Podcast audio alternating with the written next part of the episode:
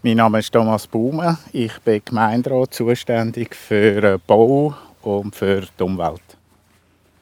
Das Geschäft, das du jetzt heute davon erzählst, würdest du damit rechnen, wenn jetzt eine Gemeinde wäre, dass das viel zu diskutieren gäbe? Ich denke, das gäbe ein paar Voten. Nicht jetzt das Projekt eigentlich, aber die Frage, ist Sur ein Dorf oder ist Sur eine Stadt oder etwas dazwischen, braucht Sur weitere Wohnüberbauungen, wenn wir noch mehr Einwohner haben hier in Sur.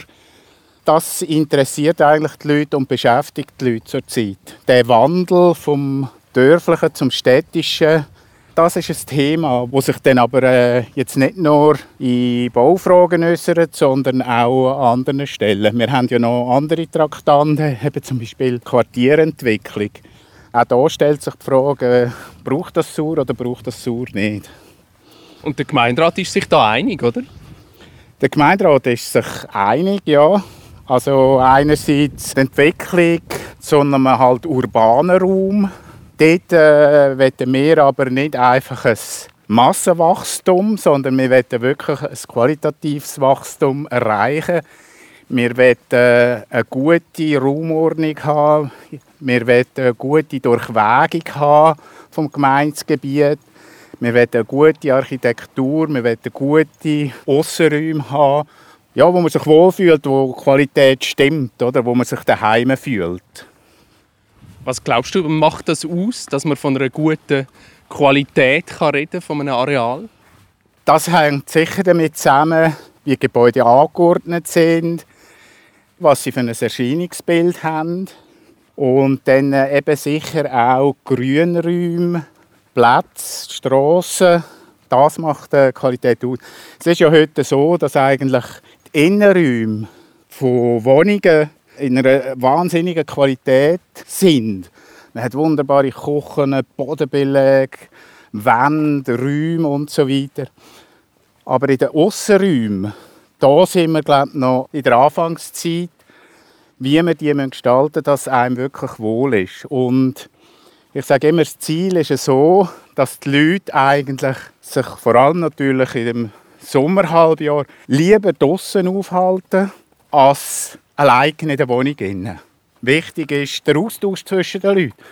Und der könnte eben im, im Aussenraum passieren. Der Aussenraum war lange ein Stiefkind in der Architektur und in der Raumplanung. Und auf der Baustelle kann man erst damit anfangen, wenn alle Gewerke mit dem Gebäude selber fertig sind. Und sehr oft ist es auch so, dass man ein Gebäude erstellt, eine Überbauung macht und plötzlich merkt, ja, wir haben jetzt sehr viel investiert ins Gebäude, in die Inneneinrichtungen, jetzt haben wir noch eine Umgebung, aber jetzt fehlt uns Zeit und das Geld.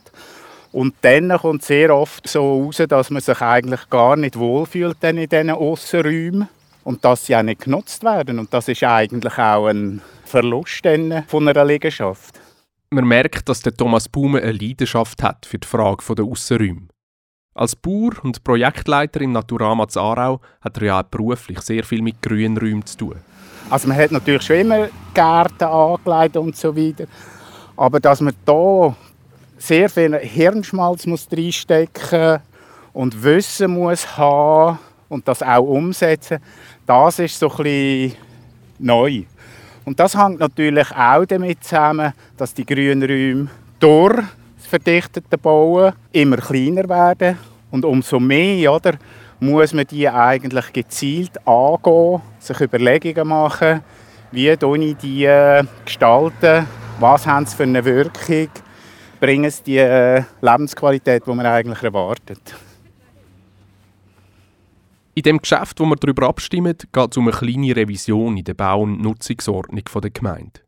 Dort ist festgelegt, in welchen Zonen man was für Gebäude darf bauen und ob man die als Wohn- oder Geschäftsraum oder beides darf nutzen Mit den Abständen und der erlaubten Höhen von Gebäuden wird festgelegt, wie dicht in diesen Zonen soll gebaut werden.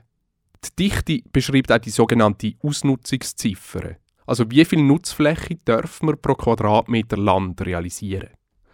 Mit diesen Zonen kann die Gemeinde in etwa steuern, wo sich Sur wie entwickelt.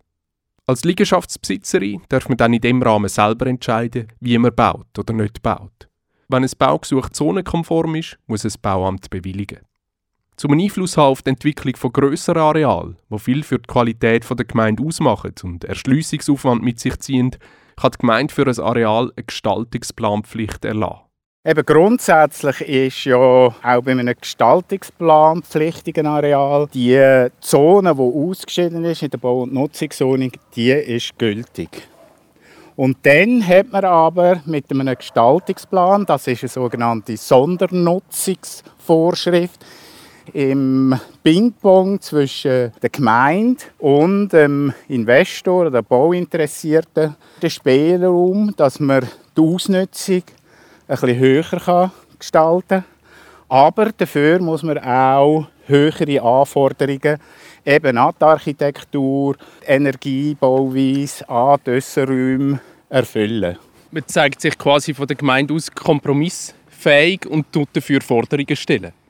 Genau, also das ist äh, natürlich auch festgehalten im äh, Baugesetz. Also das ist mir nicht einfach äh, frei, sondern auch so, so ein Gestaltungsplan hat gewisse Vorgaben, die man muss einhalten muss. Jetzt stehen wir hier vor dem Areal, neue Matte. Was wir jetzt sehen, sind alte Produktionshallen, die heute als Lager genutzt werden. Es sieht eigentlich noch schön aus, oder? Es ist ruhig. Ja, ruhig ist es, schön ist immer Ansichtssache. okay, wir haben angrenzend äh, W2-Zonen, das heisst Einfamilienhäuser. Nebendran, auf der anderen Strassenseite, sind eben die äh, Lagerhallen. Und der Eigentümer hat hier entschieden, dass er das Gebiet in Zukunft wird als Wohngebiet ausschaffen und nicht mehr als Lagerplatz oder Produktionsstätte.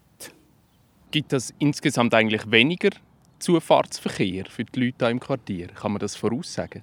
Er verändert sich wieder der Fall. Jetzt sind es ja vor allem halt LKWs, Lieferungswagen, Mitarbeiter, die hier kommen. Das hat auch schon Probleme mit Lastwagen und den Anwohnern. Und nachher wird sicher die Frequenz etwas höher sein, aber es werden vor allem nur noch Autos sein. Oder was wir natürlich eben genau mit dem Gestaltungsplan erreichen dass man hier vorwiegend nachher ins Dorf, am Bahnhof, sei es zu Fuß oder mit dem Velo geht. Das ist nicht das erste Mal, dass die Bauherrschaft darüber nachdenkt, da Überbauung zu machen. Es gibt eigentlich einen gültigen Gestaltungsplan, der elf Jahre her ist. Inwiefern haben sich dann die Rahmenbedingungen so fest verändert in den letzten elf Jahren, dass man jetzt nochmal darüber arbeiten über den Gestaltungsplan? Man kann das vergleichen mit einem Auto, das zehnjährig ist. Das entspricht auch nicht mehr der neuesten Technik. Es ist eine enorme Entwicklung im Bauen passiert. Was Energie betrifft, was Materialien betrifft, was Anforderungen der Menschen, die dort mal wohnen wollen. Äh, das hat sich enorm entwickelt in diesen zehn Jahren. Und dafür braucht es eine Anpassung der Bau- und Nutzungsordnung. Habe ich das richtig verstanden? Weil die Rahmenbedingungen der Gestaltungspläne stehen in dieser Ordnung selber drin. Genau. Wenn man das ändern will, haben die Stimmberechtigten natürlich das Mitspracherecht und das muss man gewährleisten. Wenn man die Änderungen anschaut auf der Ebene dieser Ordnung, dann sind das eigentlich Details, wenn man so liest. Also sie steht nicht mehr die von einer hohen Qualität, sondern von einer besonders hohen Qualität. Das mutet sehr lustig an, wenn man nicht so mit dem zu tun hat sonst. Was bedeutet das denn? Die hohe Qualität die beinhaltet einmal, dass man schaut, wie die Leute von ihrem neuen Wohnort an der Neumatte an ihren Arbeitsplatz kommen, wie sie ihre Freizeitorte erreichen, wie sie nach dem vier oben heimkommen, also dass das gut abläuft, dass das auch bezogen aufs Dorf einen Sinn macht und nicht so zusätzlichen Verkehrsstau führt und so weiter, wo sich ja die Leute, die dann hier wohnen, auch ärgern. Dann eben auch von der Energie her ist heute äh, eben die Ansprüche, die wir heute haben, die sind vor zehn Jahren noch ganz anders gewesen. Wir haben vorher darüber geredet. Es hat eigentlich vor elf Jahren schon einen Gestaltungsplan gegeben, wo man damals auch darüber abgestimmt hat, nehme ich an. Muss es sein. Ist das ein gegenseitiges Bedürfnis, das nochmal zu überarbeiten? Oder ist das von der Gemeinde aus, wo man sagt, ich glaube, das ist uns nicht genug gut? Der Bauherr hat mit uns Kontakt aufgenommen und hat gesagt, er wird jetzt das Projekt eigentlich auf der Basis von dem bewilligten Gestaltungsplan realisieren. Und dann haben wir einerseits von der Gemeinde her gemerkt, das hat sich verändert, da wäre sehr viel mehr rauszuholen fürs Gemeindewohl. Und auf der anderen Seite ist natürlich auch im Bauherr aufgefallen, dass er da durch eine bessere Gestaltung auch eine gewisse höhere Ausnutzung bekommen und darum ist mir das angegangen. Und das Produkt, das wir heute haben, wo wir eben darüber abstimmen, ist genau das, dass hier mehr Menschen können wohnen in einer besseren Qualität. Ist das ein kleines politisches Zückerli, dass dabei dann noch eine Mehrwertabgabe drin liegt, von Seiten der Bauherrschaft? Also die Mehrwertabgabe die entsteht ja so, wenn man in dem Gestaltungsplan eben eine höhere Ausnutzung, also man kann mehr Wohnfläche bauen, es können mehr Wohnungen gebaut werden, dann hat man natürlich auch einen grösseren Gewinn. Aber es ist ja so, dass die Gemeinde mit mehr Menschen natürlich auch mehr Aufgaben hat. Also man muss mehr Verkehrswege zur Verfügung stellen, man muss vielleicht den Schulraum erweitern, man hat Kosten.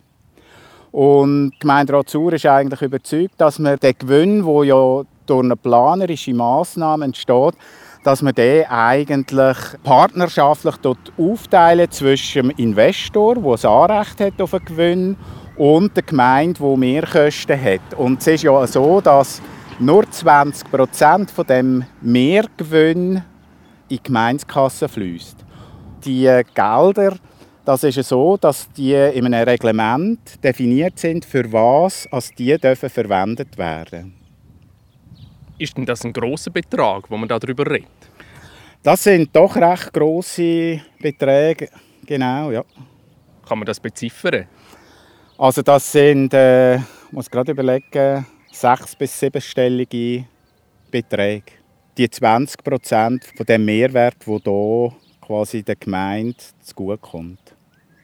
In welchem Bereich hat man das vor, dann auszugeben? Genau, das sind Gelder, die man einsetzen kann, zum Beispiel Spielplätze zu bauen, zu verbessern, Quartiertreffpunkte zu erstellen und auch zu betreiben. Aufwertungen auf vielleicht Plätze, die heute noch nicht so ideal sind. Man kann sie auch einsetzen, dass man vielleicht einen Unterflur Kehrichtsammelstelle einrichtet, wo es für die Anwohner bequemer ist, den Müll zu entsorgen. Das sind so Beispiele, wie man die Gelder sinnvoll dann einsetzen Im Moment hat es da ein grosses Lagerhaus. Hast du im Kopf, da wo wir jetzt stehen, was würde da nachher stehen kommen? Da hat es einen Wohnblock drauf ein bisschen weiter vorne oder auf der anderen Seite ist dann eigentlich der große Innenhof, der mit Bäumen gestaltet ist, wo eben das Aussenleben, Kontakt zwischen den Bewohnern soll stattfinden, wo die Kinder können spielen, wo man sich aufhalten kann. Heute ist es eher ruhig hier in diesem äh, industrieähnlichen Areal ja, ich höre vielleicht schon ein bisschen Kinderspielen, vielleicht neu kommt auch ein bisschen Musik zu einer Wohnung aus. Jetzt geht es langsam gegen oben zu. Wahrscheinlich kommen die ersten heim mit dem Velo, begrüßen die Familie. Es hat vielleicht grosse Lauben, wo die Hälfte vom Haushalt draußen ist in den Sommermonaten. So etwas stellte ich mir vor, oder? dass wir hier wirklich Lebensqualität finden, die die Leute suchen und wo auch eine Verbindung gibt zum Dorf Sur oder zur Stadt Sur künftig. das mit der Stadt Sur ist ja wahrscheinlich etwas, wenn du das an der Gemeinde würdest sagen, da würden wahrscheinlich die Leute verschrecken, oder?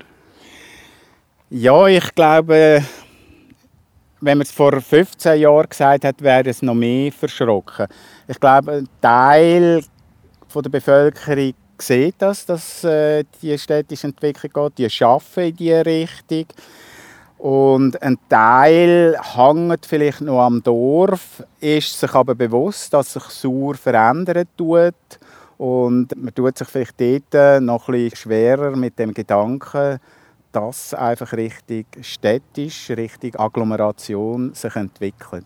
Wichtig ist einfach, dass man die Sozialkomponente von der Siedlungsstruktur, wo wir jetzt hier planen, dass wir nachher ein gutes Zusammenleben haben, dass Leute ineinander helfen, dass man äh, nicht einfach egoistisch denkt und wohnt und schafft und sich verhalten, sondern dass man da wirklich daheim ist und sich engagiert fürs Dorf. Und das finde ich eben auch die Möglichkeit mit so einem Gestaltungsplan, dass man diese Komponenten reinbringt. Wir haben im Henzareal hat es nicht nur Bauvorschriften, wie hoch also ein Zimmer muss sein und welches Sanitärinstallationsrohr man muss nehmen?